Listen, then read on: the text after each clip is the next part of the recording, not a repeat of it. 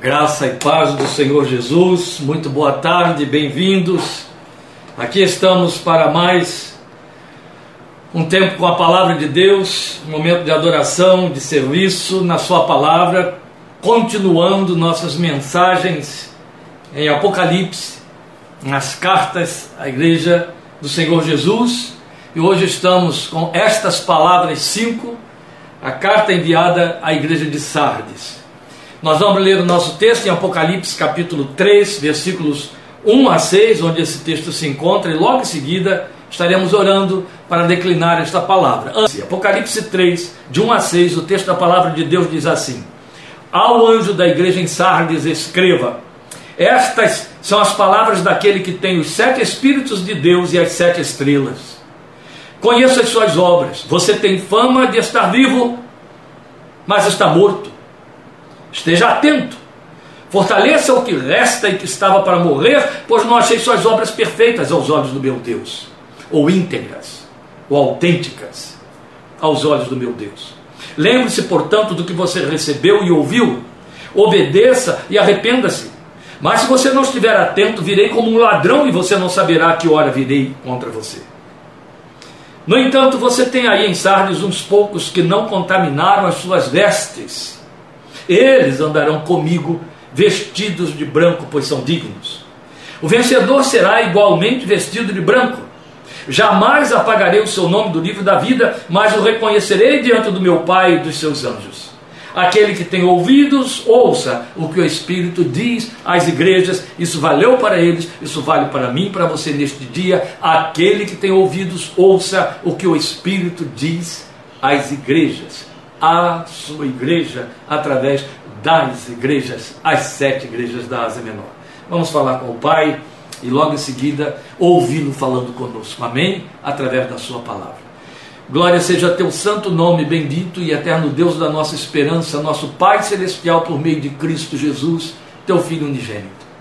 Obrigado, Pai, por esse terreno sagrado que é a tua palavra que abrimos diante de nossos olhos. Nós palmilhamos por ele com temor e tremor, porque sabemos que se trata da revelação do teu coração, a exposição da tua vontade para as nossas vidas. Queremos ouvir nela a tua voz.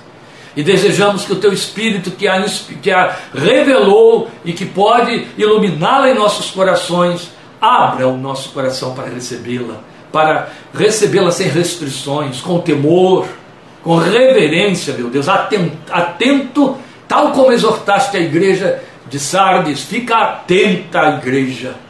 Guarda o que você tem recebido. Oh meu Deus, ajuda-nos nestes dias.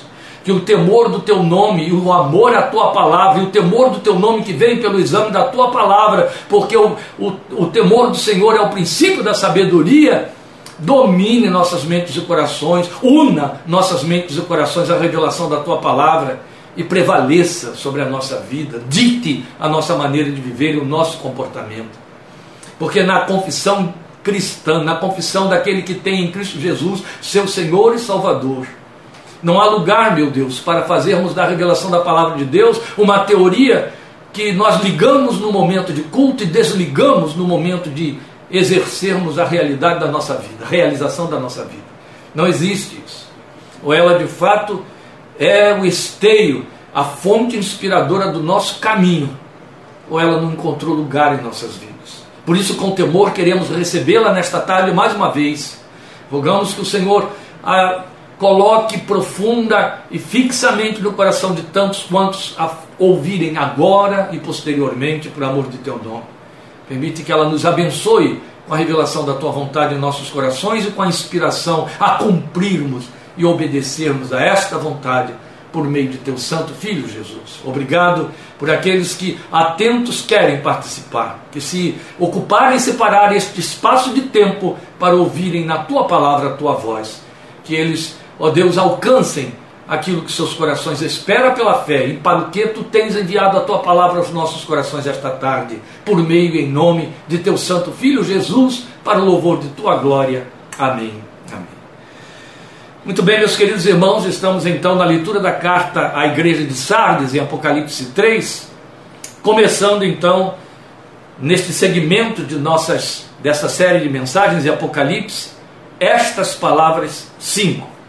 Então, dentro do contexto das palavras do Senhor, a igreja, como temos dito, que nos alcança, alcança a igreja de todos os tempos e nos alcança hoje. Hoje, nós vamos ouvir a exortação que ele faz a este perfil da igreja que tem o perfil de Sardes. Vale lembrar, antes mesmo da abordagem, porque ela é intensamente exortativa, profundamente exortativa, vale lembrar que não estamos dizendo, em hipótese alguma, que há um perfil da igreja no mundo que se enquadra em Sardes e as outras estão livres disso. Não.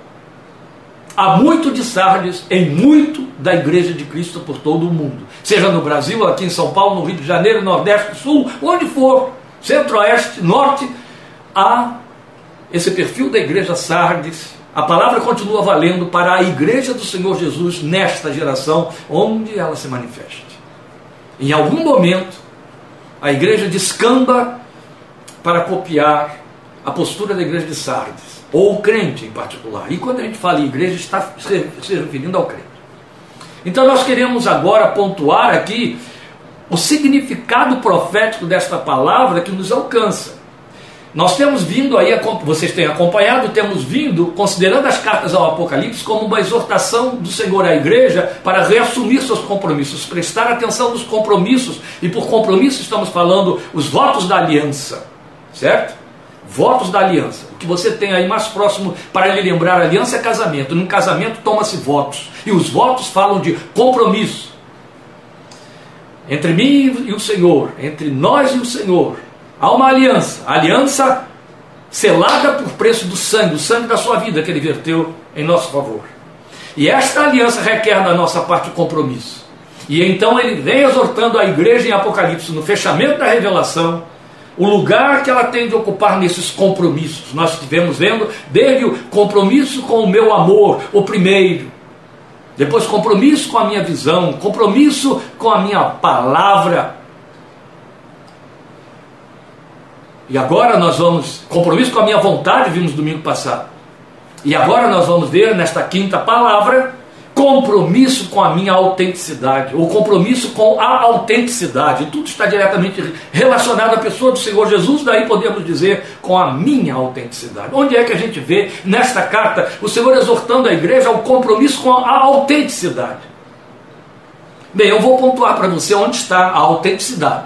Depois a gente trabalha o significado da autenticidade. Veja, nós temos no mínimo, mas não é só, dois indicadores de que o assunto é autenticidade. Primeiro indicador está aí na abertura com que ele se apresenta à igreja. Estas são as palavras daquele que tem os sete Espíritos de Deus. Isso estava lá no capítulo 1 de Apocalipse, isso é comum nas sete cartas. Ele evoca os símbolos que ele revelou a João e traz à memória da igreja para dizer: Eu sou isso. Entende? É por isso que você vai ouvir dizer: Eu sou o que tem a espada afiada de dois gumes. Eu sou o que tem olhos como chama de fogo, os pés como bronze, bronze polido. Você vai ouvir isso o tempo todo. Eu sou o primeiro e o último. Ele está evocando na memória da igreja a revelação que ele passou para João no capítulo 1 de Apocalipse, mostrando quem ele é para nós. E aí ele vai, vamos dizer assim, desfiando é, é, essas metáforas que na visão, que estavam na forma de símbolos, que na visão de João foram é, é, evidenciadas, e aí ele vai trabalhando isso para mostrar à igreja: olha só, o que faltou, o que está faltando a você perceber em quem eu sou é isso, é aquilo, ou ele está oferecendo aquilo que a igreja não está vivenciando por sua fé. Quando ele diz, por exemplo, o primeiro e o último, ele vai dizer à igreja de Filadélfia, como veremos domingo que vem, eu sou a chave de Davi. Então, são momentos em que a igreja perde visão de ofertas do que tem nele por promessa. Mas aqui no caso, como em outros casos, ele está mostrando à igreja o que ela esqueceu. Então ele está dizendo para a igreja: olha só, eu sou aquele que tem os sete Espíritos de Deus. E qual o significado disso? Por que, ele tem que se apresentar à igreja evocando este, esta simbologia ou esta metáfora? os sete Espíritos de Deus. Esta linguagem nos remonta imediatamente a Isaías 11, capítulo 11, versículo 2, e com certeza João estava pensando nisso, ou foi levado a isso quando eh, registrou esse texto. E veremos isso, um pouquinho daqui a pouquinho, um pouquinho rápido. Mas o que eu quero dizer a você é que quando ele fala de sete Espíritos de Deus, ele não está dizendo que Deus tem sete Espíritos. Ele está, como eu lhe disse, nos remontando a Isaías 11:2, que é a promessa que diz as características do Espírito de Deus que viriam sobre o Filho, o Deus encarnado, Cristo Jesus. É uma revelação messiânica lá em Isaías capítulo 11 para falar de sete qualidades, ou de integridade, ou da autenticidade. Ele é completo. Lembre, em Apocalipse, sete sempre será o número da perfeição, da completude. E tanto quanto três aponta diretamente para Deus, para a pessoa de Deus. Há um número em Apocalipse que é diretamente alusivo à humanidade, ao ser humano, é o número 6. São símbolos de Apocalipse. 4 fala da terra, daí você ter os quatro pontos cardeais, etc. 1 um fala de Deus, 3 fala de Deus, e 7 fala de Deus também. 12 fala do povo de Deus, diferente da, do homem, a unidade. Então vejam, é, e aí é muito belo, né? Porque o povo de Deus fala do Deus encarnado, número 3. Ah, pastor, não vai complicar, não. Não, vamos complicar sim, não é, gente? A gente não tem oportunidade, vai que amanhã acabe tudo. A gente não tem oportunidade de voltar aqui a falar dessa coisa. Vamos falar logo, vamos aproveitar a oportunidade. Atrasa um pouquinho aí o seu culto, a sua janta. Mas veja, quatro representa o número da terra, três representa a divindade, a triunidade divina. Essa miscigenação 4 vezes 3 dá 12, dá o povo de Deus. O povo de Deus é constituído pelo, pelos, pelos filhos da terra com o Espírito do céu, o Espírito de Deus. É essa simbiose de Deus e planeta que produziu um povo de Deus na terra. Lindo. Mas vamos voltar aqui. Então, 7 vai falar da completude. Então, ele está dizendo: Eu não me manifesto para você como um, dois, três dos meus características. Eu me apresento para você autêntico, inteiro, integral, sete Espíritos de Deus. Eu tenho os sete Espíritos de Deus. Mas diz uma outra coisa também não menos significativa. Ao mesmo tempo que ele diz eu sou o que tem os sete Espíritos de Deus, ele diz eu sou o que tem as sete estrelas. E aqui, ai ai ai, aqui é quando o meu coração, quando leio estas coisas, quando eu vejo a profundidade da revelação de Deus, eu me quebro diante de Deus com tremor diante de uma palavra que é tão perfeita. Ela é absolutamente perfeita porque procede de Deus, procede do seu trono do seu espírito. Quando a Bíblia fala que ele tem os sete Espíritos de Deus, e eu volto a dizer, Isaías 11, 2, profecia messiânica, está falando daquilo que ele é, que o constitui, entende? Não é como se ele tivesse pegado essas, esses qualificativos como adereços e colocado na sua natureza divina. Não, ele é. Isso fala da sua natureza. Mas ele usa o mesmo verbo para falar dos líderes da igreja.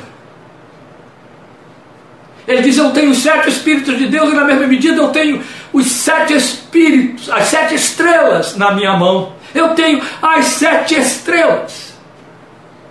Lá em capítulo 1 ele disse: Eu tenho as sete estrelas na minha mão.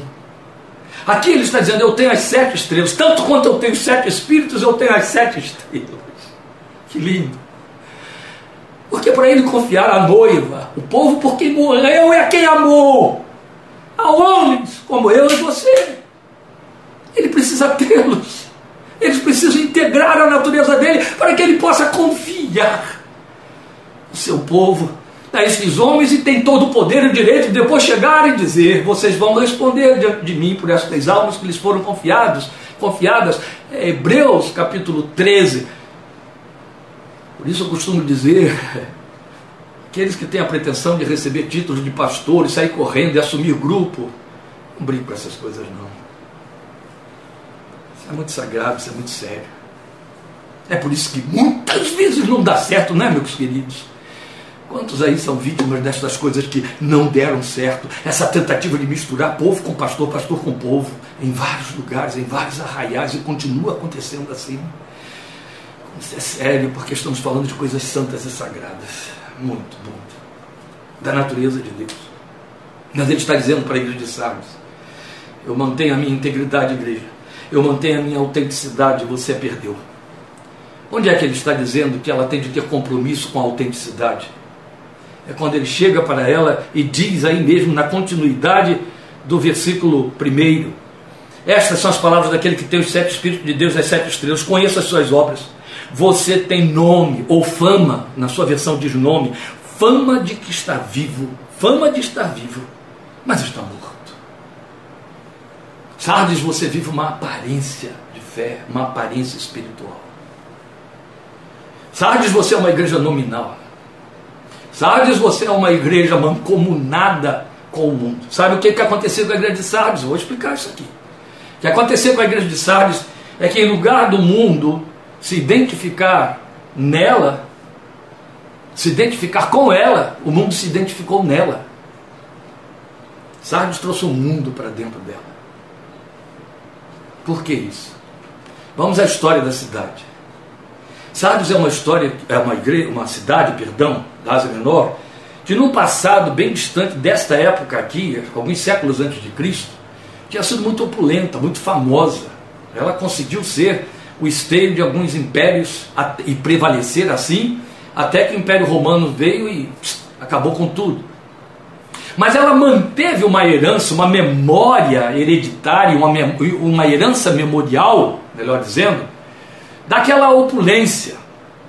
Ela continuava vivendo com a jactância do passado, ela continuava vivendo como sendo opulenta, como sendo nobre, como sendo famosa, como sendo importante. Ela era um grande centro comercial ou rota comercial, mas não era mais nada.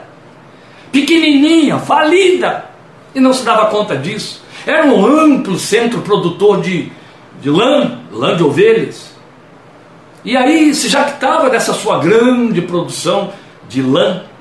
A este tempo, meus queridos, é importante que se saiba que isso só está voltando agora, nesta nossa geração. A lã tinha um valor muito pequeno. A lã era tecido era tecido de segunda linha, de segunda categoria, ou terceira, ou quarta da época. O que bombava tinha valor, e muito, era o linho. O linho era o que vestia os sacerdotes e vestia a realeza. O linho era, era, era o pano nobre, era o tecido nobre. E ele não era tecido nobre apenas por uma questão de herança, porque realmente era o tecido mais antigo da história da humanidade. Os, os, relatos históricos dizem que o linho ultrapassa os milhares de anos antes de Cristo.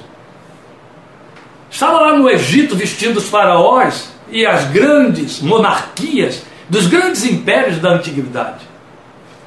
Mas o linho era ultra valorizado por causa da sua qualidade inerente. Aliás, o linho é uma planta que ela é polivalente, ela serve para muita coisa. Você conhece óleo de linhaça, não é verdade? O linho, até mesmo o refúgio do linho, não se perde. É muito proveitoso e muito bem aproveitado. Mas as vestes de linho, por isso chamado aqui na Bíblia em Apocalipse, linho finíssimo, elas eram muito bem usadas, porque o linho fazia até mesmo velas para as caravelas, por conta da sua resistência, pelo fato de que ele era tão resistente que era resistente até o fogo. Depois de um pequeno momento em que, exposto a altas temperaturas, ele sofria aí alguma detraçãozinha, ele resistia ao intenso calor. Quanto mais usado, mais suave, mais agradável, mais é, agradável à pele ele é. E ele era muito caro por conta disso mesmo. Especialmente pelo fato de que foi supervalorizado pelos monarcas, pelos detentores de altos poderes e recursos. Linho fino. A igreja de Sardes não produzia linho. Nessa época nem antes. Mas produzia lã. E se jactava dessa sua produção como se ela ainda vivesse aqueles tempos de opulência. Tem nome de que está viva, mas está morta.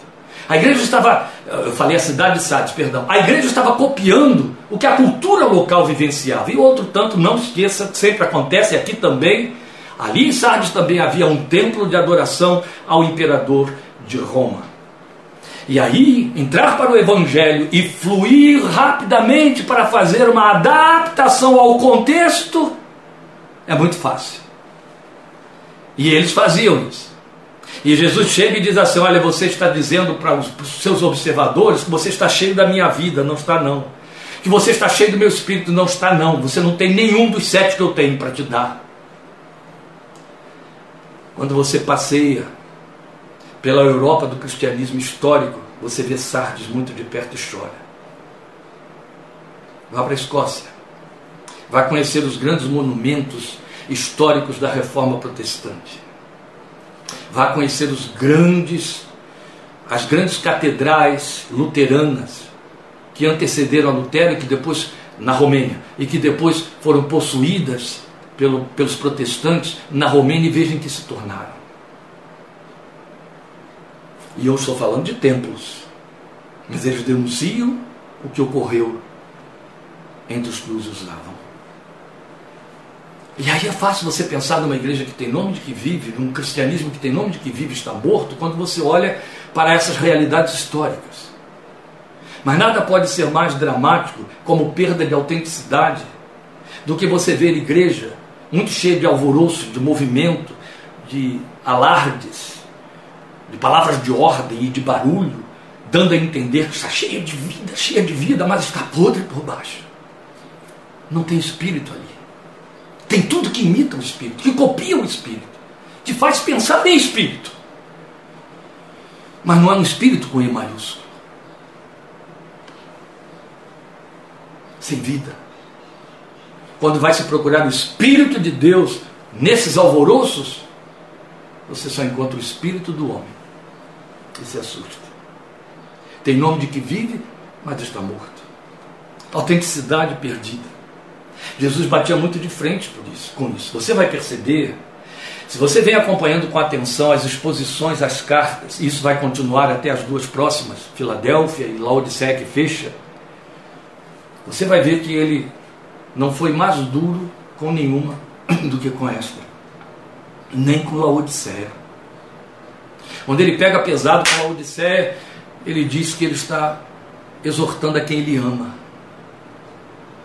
Ele não usa o verbo amar aqui nenhuma vez escrevendo para a igreja de Sardes. Não estou dizendo que ele não amava, mas eu estou dizendo que ele está reprovando grave e seriamente.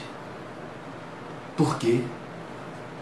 Lembram como Jesus batia de frente com os fariseus? Ele os chamava de hipócritas. Nos dias de hoje, isso aí daria processo, garantidamente. Jesus os confrontava em praça pública, nas ruas, no templo, nas sinagogas e no templo. E os chamava de hipócritas. Fariseus hipócritas, ele gritava. Ai de vocês! Jesus não tinha tolerância com a hipocrisia religiosa. Aliás, se havia algo que ele abominava tremendamente, era a hipocrisia religiosa. E o que era hipocrisia religiosa? A hipocrisia religiosa é a religião de aparência. É aquela que ultralegalista quer se provar santa, quer se provar perfeita, quer se provar a, a, a ditadora das ordens e valores, sem lastro por dentro, mas hipócrita por não ter aliança com esses valores que apregou, compromisso com esses valores que apregou. Era a realidade da igreja de Sardes. Você tem fama de que está vivo. Você apregou por aí que você está cheia de vida, que você está avivada. Mas você está morta, igreja. Você não passa de um bando de fariseus cristãos amontoados, se jactando de ter vida sem ter nada. Veja, ele exorta a igreja a fazer duas coisas para se corrigir: obedecer e se arrepender. Meu Senhor, somos chamados à obediência, a igreja está em desobediência. Somos chamados ao arrependimento, a igreja está sem arrependimento. Isso já diz tudo. Então, o que ele está apontando para a igreja de Sardes é: você só tem aparência, perdeu a autenticidade. Então eu te exorto a voltar à autenticidade. Eu falei várias vezes aí que quando ele diz eu tenho, sou que tenho sete Espíritos de Deus, isso nos remonta a Isaías 11, 2. Sim, Isaías 11, 2, a Bíblia diz que sobre Jesus, sobre o Messias, repousaria o Espírito do Senhor, Espírito de Senhor, Espírito de sabedoria e Espírito de entendimento, Espírito de conselho e Espírito de poder, Espírito de conhecimento e Espírito de temor do Senhor sete Espíritos de Deus, são sete característicos do Espírito de Deus na nossa vida. Se a igreja de Sardes estava sem isso, faltava a igreja de Sardes consciência do senhorio de Cristo, sabedoria, entendimento, conselho, poder, conhecimento e temor. Há mais o que dizer a respeito, não, não. Pois bem, ele vai exortá-la então a assumir a autenticidade. Importa assumir a autenticidade. Porque a autenticidade é a nossa identificação com o Senhor. Ele é autêntico, ele não tem mistificações, ele não tem falsas promessas. Vamos lembrar ficou claro nas cartas de Paulo que o mundo leu o Evangelho através da minha vida e da sua vida, ou seja, através da vida da igreja. Ah, pastor, mas você ficou falando aí em linho, você ficou falando da diferença, porque a igreja se jactava como a cidade de Sardes, da sua opulência através da, da lã, e o Senhor estava dizendo: Eu não quero você vestido de lã, eu quero você vestido de linho. Sim, ele diz isso, está aqui dentro. Ele fala: O vencedor será igualmente vestido de branco, e quando ele fala de vestido de branco, ele está nos remontando ao que vem logo lá na frente, capítulo 19 de Apocalipse, versículo 8. É uma palavra, é, é, uma promessa escatológica para dizer que no céu os crentes estarão com aquelas vestes sacerdotais, as que eram próprias do sacerdócio, afinal somos todos sacerdócio real, as vestes talares, que eram de linho branco. E ali o texto de Apocalipse 19, 8, diz que estaremos vestidos com linho finíssimo, linho puro e branco. Esse é outro detalhe o linho não retém sujeira, o linho, a mancha não fica. Quando um pano de linho recebe uma mancha, ele se desprende dela com muita facilidade, sem precisar de abrasivos, sem precisar daqueles truques que as mulheres hoje em dia usam para tirar manchas de tapete, tirar manchas de roupa e etc. O linho não precisa de nada disso, ele não retém sujeira. o linho é puro. E aí Jesus diz isso eles vão ser vestidos do linho puríssimo. Então está dizendo para a igreja de Sardes, não é lã de ovelha não, é linho, eu vou vesti-los. Mas Apocalipse 19, 8 se explica para dizer que ali há um simbolismo, como em todo o Apocalipse, que as vestes de linho fino significam os atos de justiça dos santos. Entende? O que o Senhor está dizendo é: eu não quero que você tenha uma mímica de justiça, eu quero você identificado comigo, com a minha justiça, aquele que é justo, porque eu chamo vocês de justos, então vocês têm que estar vestidos com a minha justiça, linho finíssimo, linho puro. Esse é todo o jogo de metáforas que você tem aí. Então o que ele está dizendo é: importa assumir a autenticidade.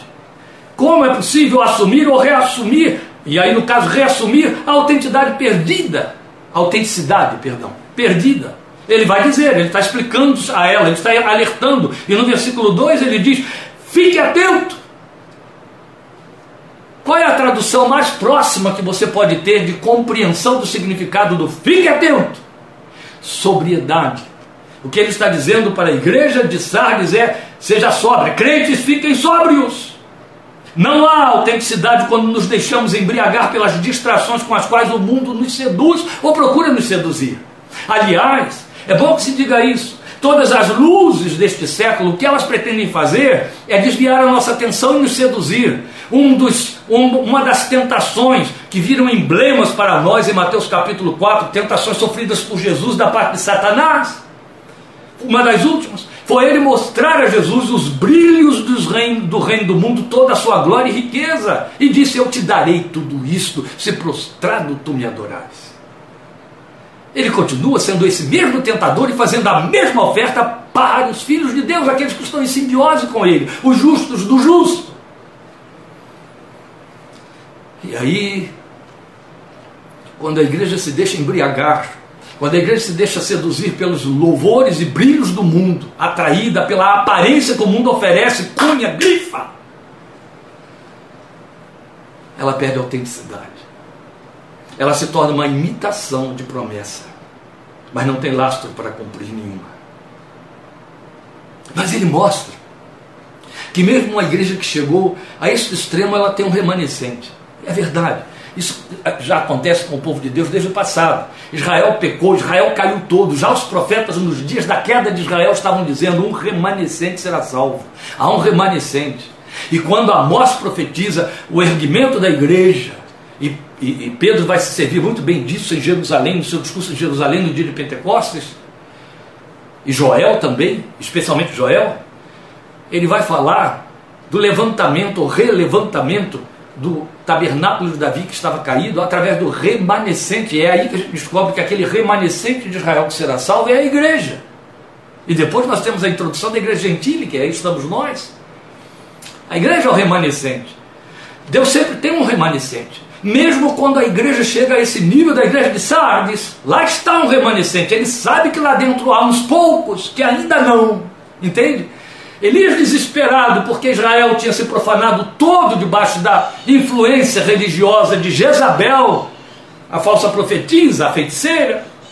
E Elias vai se queixar diante de Deus com mágoa, dizendo: Só eu, Senhor, só eu restei, ó oh, Deus, só eu faço desse jeito, só eu sinto desse jeito, só eu penso desse jeito. O Senhor disse: Não, Elias, eu ainda tenho outros sete mil que não dobraram seus joelhos a Baal. Só ele podia contá-los e vê-los. Ele está dizendo aqui para a igreja de Sardes: você tem aí ainda uns poucos que não contaminaram suas vestes. Bonito, porque quando a Bíblia diz que a igreja foi preparada para se apresentar a ele sem mancha, quando Pedro exorta a igreja para que ela é, seja inculpável, ou seja, sem mancha, ele não está dizendo, cuidado, você não pode se manchar, é um absurdo. Não há como estar nesse mundo sem sujar os pés com fuligem. A questão não está em não se manchar, está em se limpar da mancha, o que é possível. Mas você só limpa da mancha aquele ou a veste de linho fino.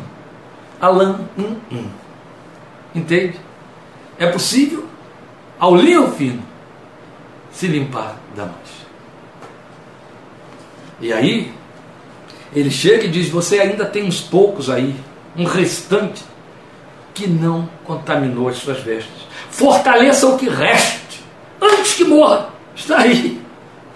Pega esse resto que você tem. E aí vamos universalizar isso em termos da igreja, em termos de Sardes, vamos universalizar isso aí. Veja.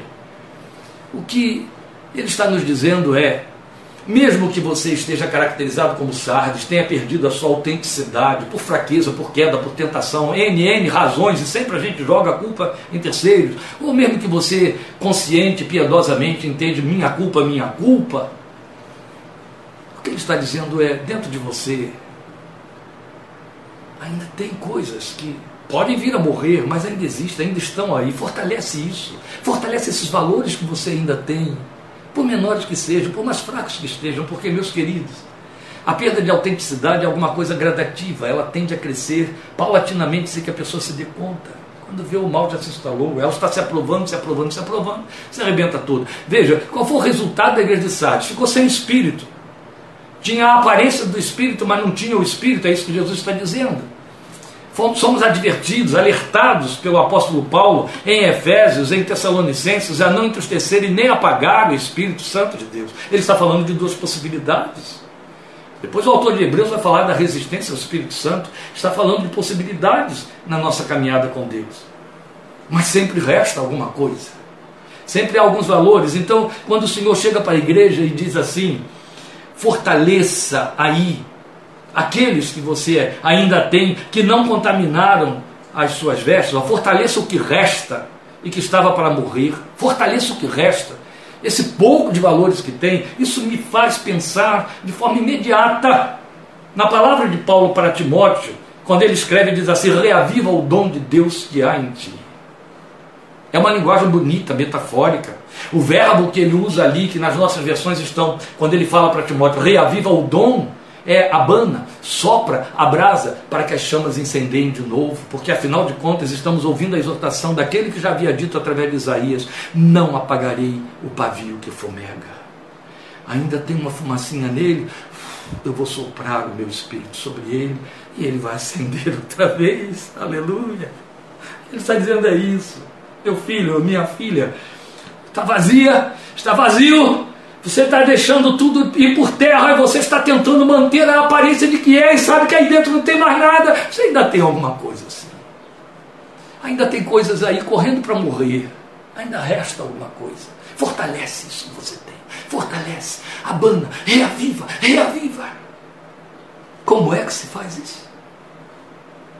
Primeiro, para que você possa consertar, precisa saber como foi que aconteceu. E é o que ele mostra. Então importa saber como se deu a perda de posição. O que, que ele vai dizer? Você esqueceu o que recebeu e o que ouviu. Entende?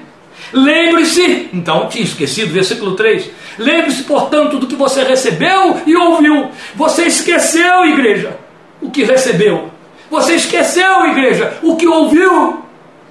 Isso é sério, vamos voltar a isso no próximo domingo, noutra, noutra fala. Estas palavras seis. O que foi que o crente recebeu?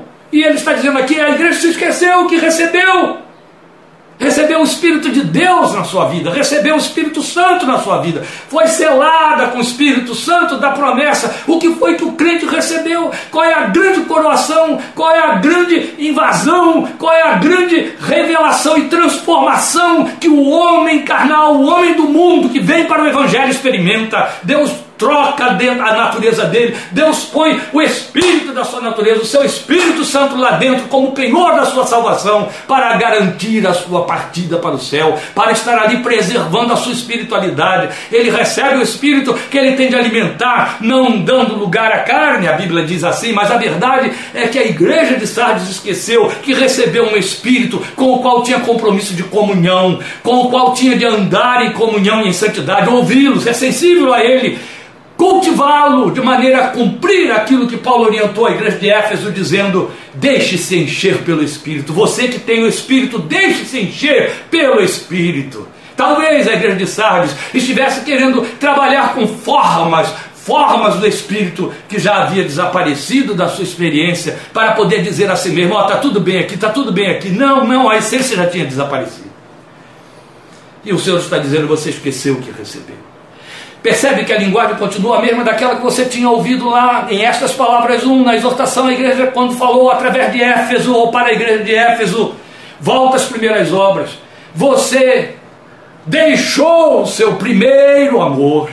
Volta à posição anterior. Volta àquele momento da sua experiência magna.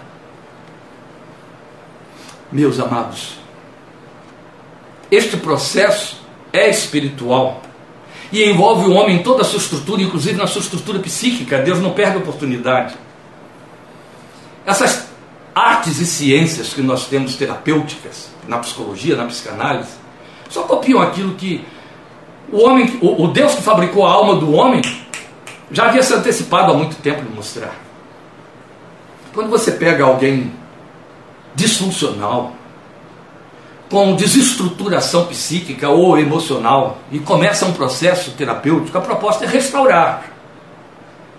E restaurar exige que no processo terapêutico, o facilitador, que é o terapeuta, ajude a pessoa a chegar até próximo ao momento da erosão, ao momento em que as coisas se perderam e, se possível, levá-lo a perceber isso antes que acontecesse ao momento que precedeu aquele ponto de ruptura, em que ele perdeu o seu equilíbrio.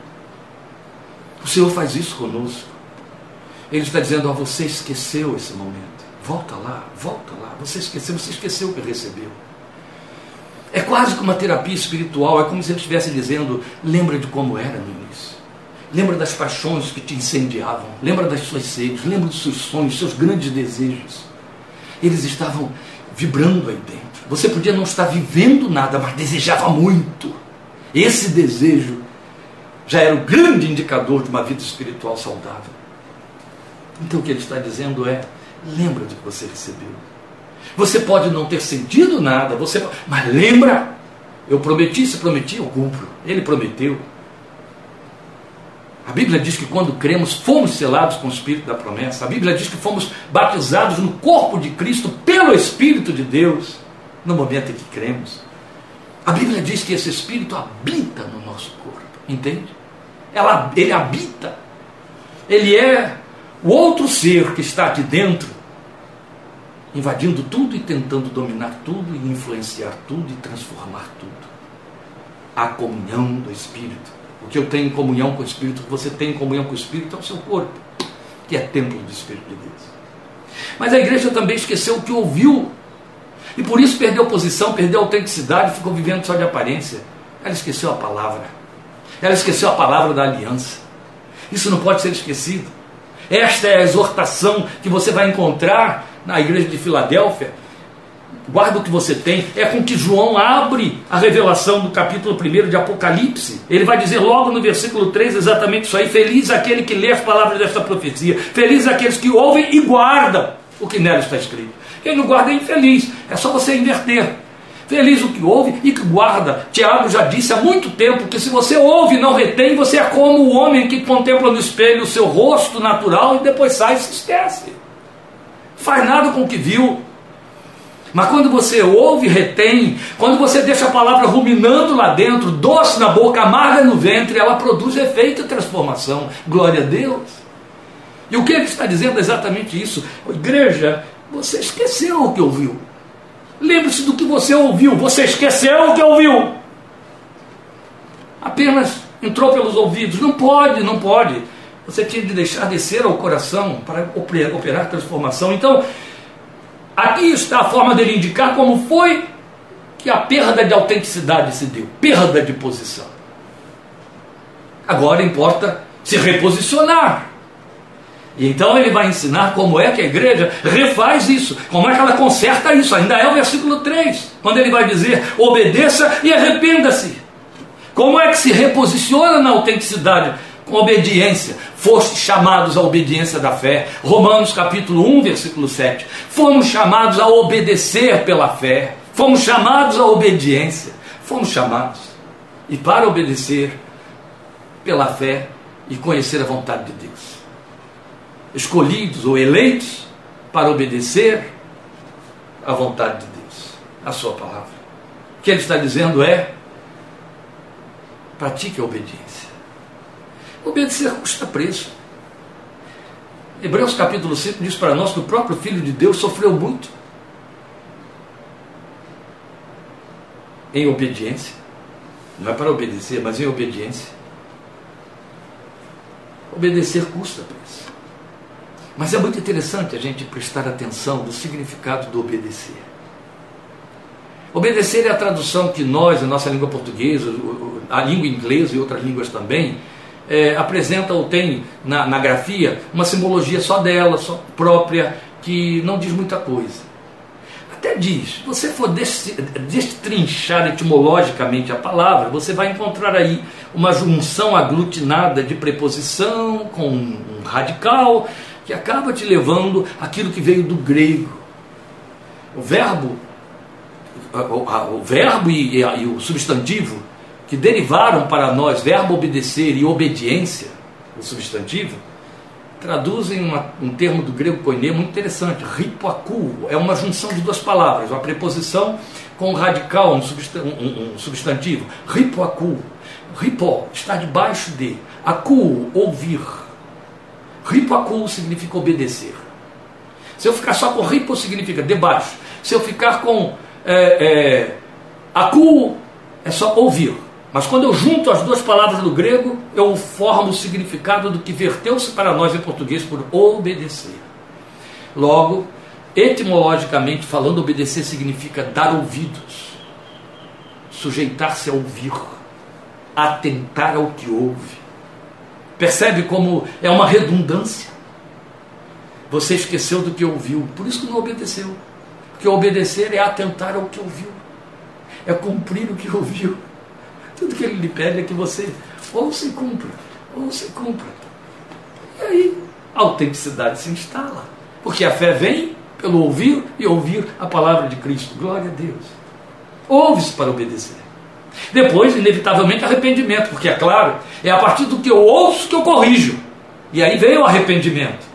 Aí vem a transformação, a mudança do entendimento, metanoia, mudança do entendimento, que é o arrependimento. E a forma eficaz do arrependimento é produzir frutos dignos de arrependimento. Meus queridos, isso aqui é muito sério.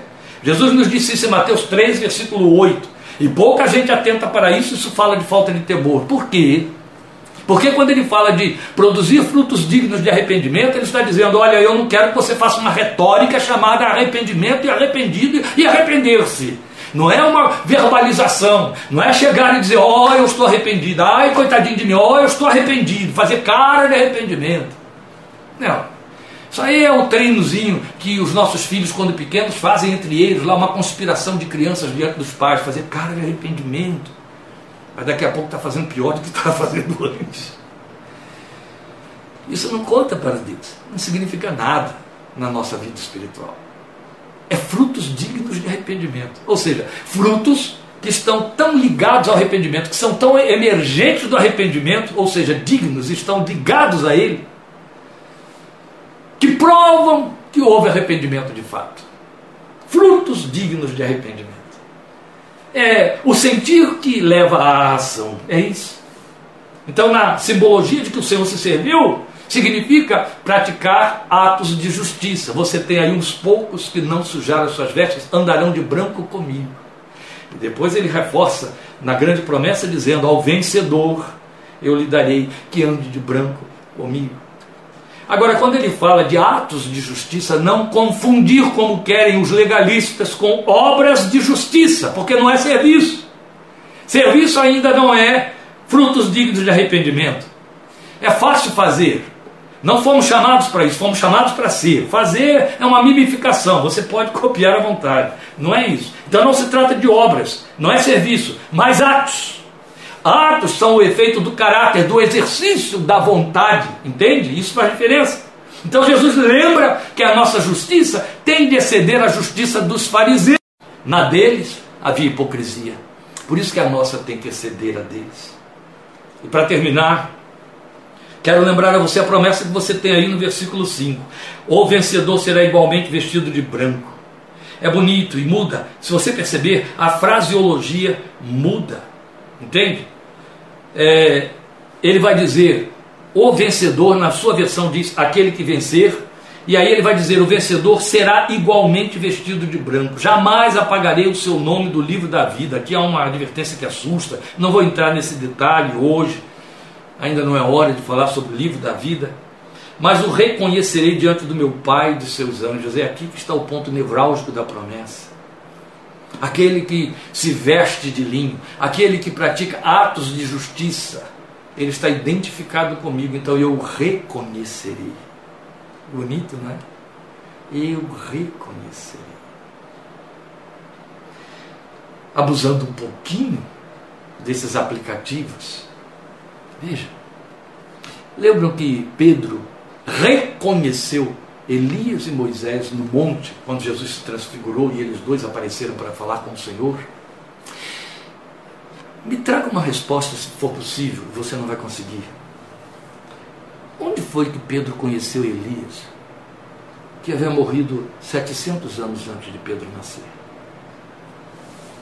Quando foi que Pedro conheceu Moisés, que havia morrido 1500 anos antes de Pedro nascer. Num tempo em que não havia Wikipédia, enciclopédias, fotografias, e ninguém, porque não havia, havia feito a pintura de um retrato, muito menos de um autorretrato da parte de Elias ou de Moisés. Como é que o Pedro, ao ver aquelas duas entidades ali falando com o Senhor no monte, diz para Jesus com toda liberdade, sem pedir explicação de nada: Senhor, vamos fazer três tendas, uma para ti, outra para Moisés e outra para Elias. E Lucas reforça que de fato quem chegou ali para falar com Jesus foram Moisés e Elias, vindos do céu para poder falar para o Filho de Deus do que lhe aconteceria dentro em breve em Jerusalém. Os, que, os teólogos que não conseguem crer nos milagres e nos efeitos do Espírito de Deus e da revelação de Deus. Mas consegue ser teólogo? Sim. Falta faculdade de teologia hoje em dia, não. Consegue. Mas não creem. São os mais incrédulos de todos os, os pretensos cristãos.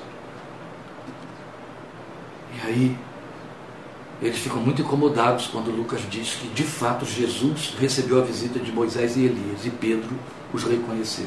A pergunta está no ar.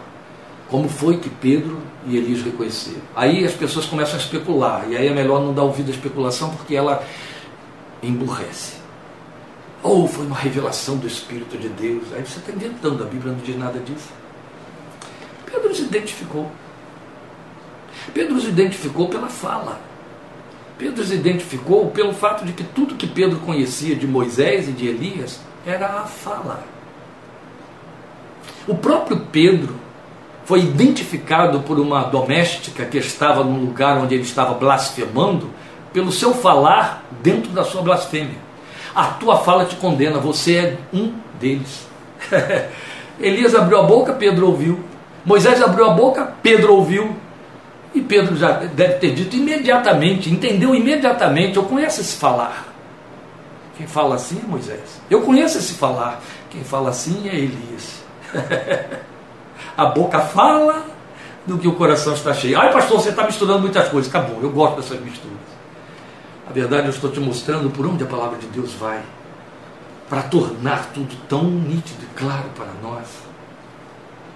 Estamos falando de natureza, a natureza que foi revelada ali. Então, quando ele chega para o vencedor e diz: Eu reconhecerei diante de meu Pai, ele o reconhecerá por causa dos seus atos de justiça. Porque fomos chamados para imitar o Filho de Deus nesta geração.